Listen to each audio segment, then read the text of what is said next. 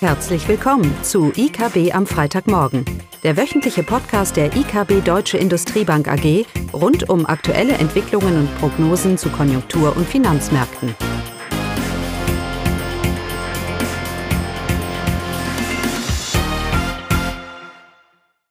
Willkommen zu IKB am Freitagmorgen mit Klaus und mir, Caroline. Ja, und heute wollen wir äh, eine Einschätzung abgeben über die jüngsten Entwicklungen auf den Märkten. Es ist eine sehr volatile Woche, die wir hinter uns haben. Äh, Caroline, was ist denn da so alles passiert? Ja, nach der EZB-Sitzung äh, haben die am Donnerstag haben die äh, Märkte ziemlich nervös reagiert. Der DAX hat ziemlich verloren und äh, an den Zinsmärkten, ja, da, da ging es eher aufwärts. Bei den 10-Jahres-Bundrenditen, die hatten mittlerweile einen Wert von fast 1,8 Prozent. Und insbesondere italienische Renditen, die haben dann doch für Nervosität gesorgt. Die lagen dann zeitweise bei über 4 Prozent. Genau, die Risiko, die Risikoprämien auf den Märkten läuft auch raus. Was die, Unternehmen, was die Unternehmensanleihen also angeht. iTrax Risikoprämien genau. sind auch rausgelaufen. Also insgesamt haben wir so drei Entwicklungen. Ähm, die Renditen steigen, die Risikoprämie oder die Risikoaversion steigt. Und wir sehen diese, äh, der berühmte Begriff Fragmentierung mehr und mehr wieder einmal in der, in, in der Eurozone. Ähm, und was die Zinsen angeht, was wir jetzt mehr und mehr sehen, wir haben ja schon öfters in dieser, in dieser Runde das Thema diskutiert, wie weit die Zinsen eigentlich ansteigen könnten, müssten, sollten in der Eurozone.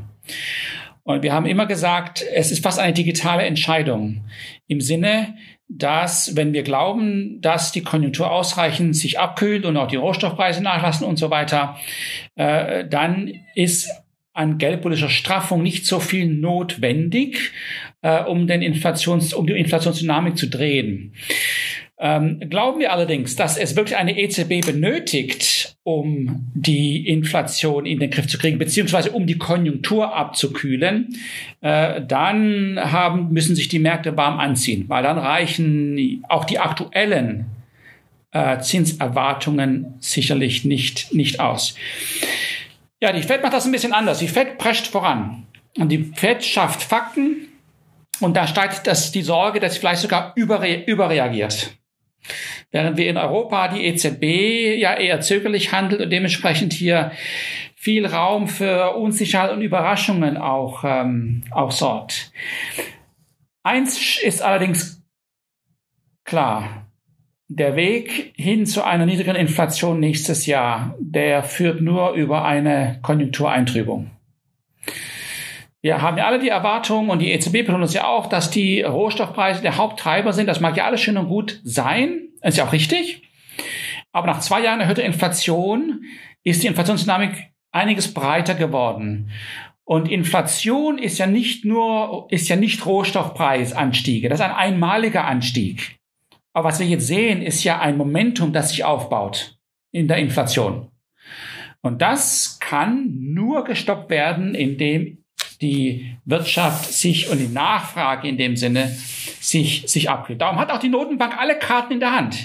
Eine Notenbank kann immer, ganz egal, was die Gründe für die Inflation sind, kann immer Inflation äh, abtöten. So eine Frage, wie hoch die Zinsen steigen müssen und wie stark die Wirtschaft sich eintrüben muss, um das zu erreichen.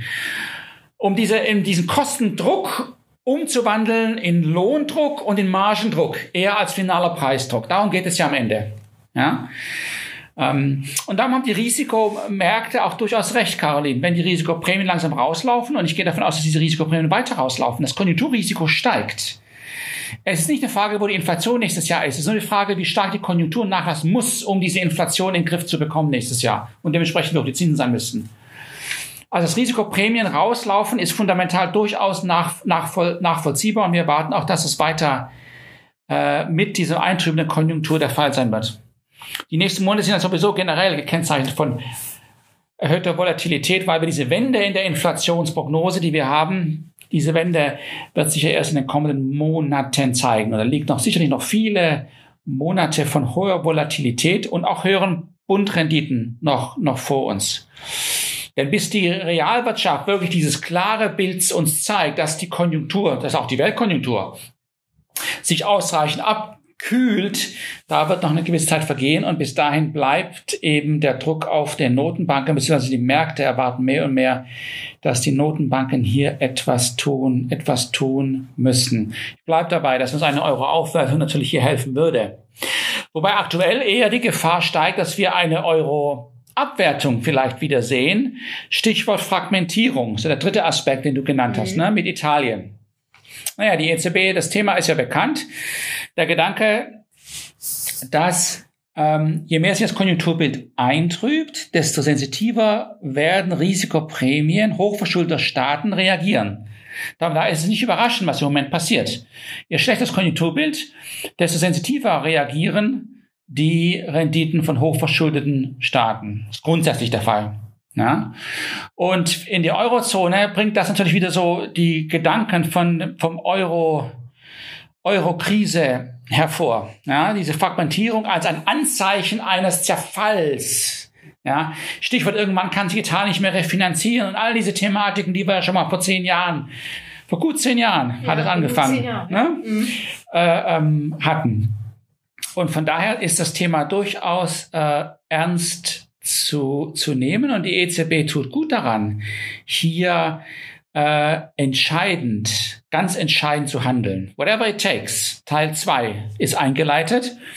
Ähm, und es ist absolut gefragt, dass diese Notenbank, gerade wenn sie jetzt die Zinsen mehr und mehr anheben muss, um das lange Ende der Zinskurve, beziehungsweise um die Inflationserwartungen hier einzufangen und auch die Wirtschaft wirklich abzukühlen, Je mehr wird diese, diese Prämien von Spanien, Portugal, Italien ähm, weiter, weiter rauslaufen, desto aggressiver muss sie, muss sie agieren.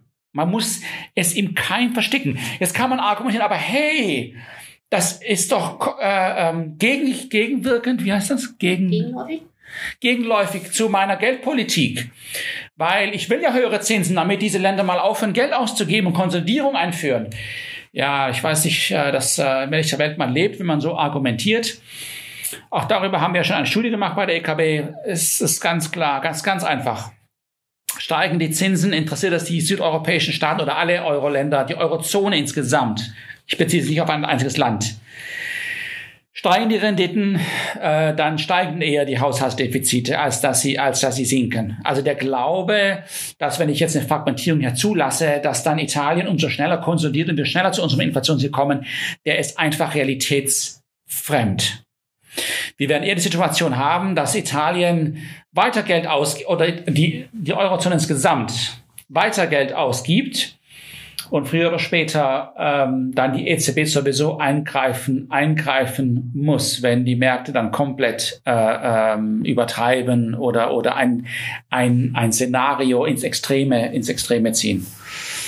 Von daher tut sie gut daran, das Eingreifen. Ja, wer A sagt, muss auch B sagen. Das ist eben das Problem.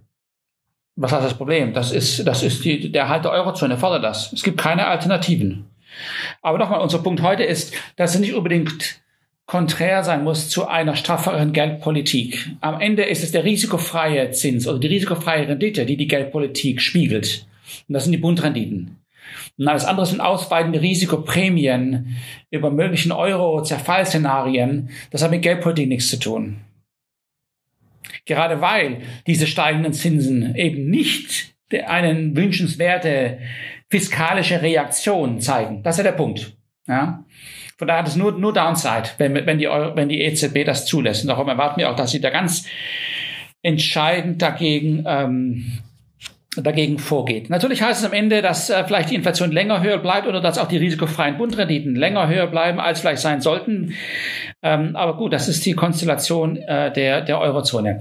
Wir bleiben weiterhin bei der Einschätzung, dass diese Inflationsrate nächstes Jahr deutlich sinkt.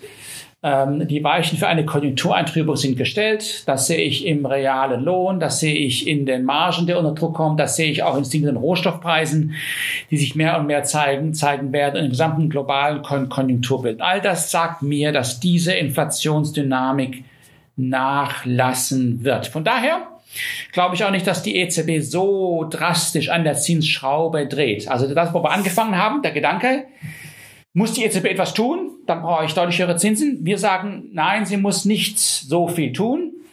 Ja, und wir sehen zwar auch diese vier Zinsanhebungen, wir sehen auch einen Einlagenzins bei 1,5 Prozent, aber da sehen wir vielleicht auch schon ähm, den Höhepunkt äh, erreicht.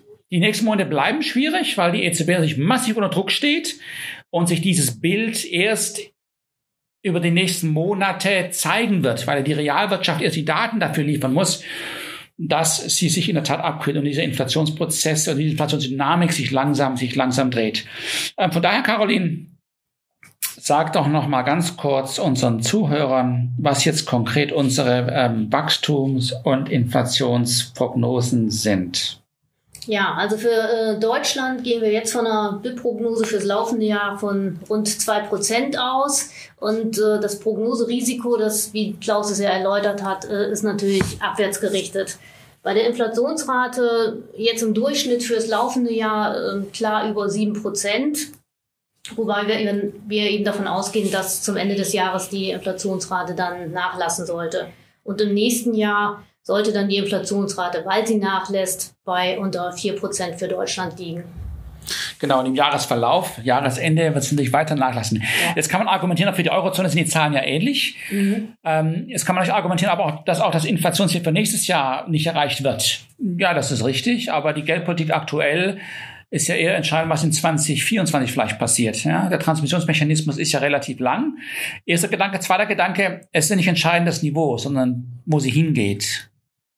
Ja, die Veränderung ist entscheidend. Und wenn ich, und wenn sich da die Dynamiken dementsprechend entwickeln, dann ist es egal, auch wenn das Niveau noch hoch ist, wir werden Ende nächsten Jahres eine Inflationsrate haben, die liegt deutlich unter den vier Prozent und geht in die richtige Richtung, zumindest mal für die Geldpolitik. Ich glaube, das damit hätten wir es. Jo. Schönes Wochenende. Tschüss. Das war das wöchentliche IKB am Freitagmorgen. Sie wollen immer über neue Ausgaben informiert bleiben? Dann direkt den Podcast abonnieren. Oder besuchen Sie uns unter www.ikb-blog.de slash podcast.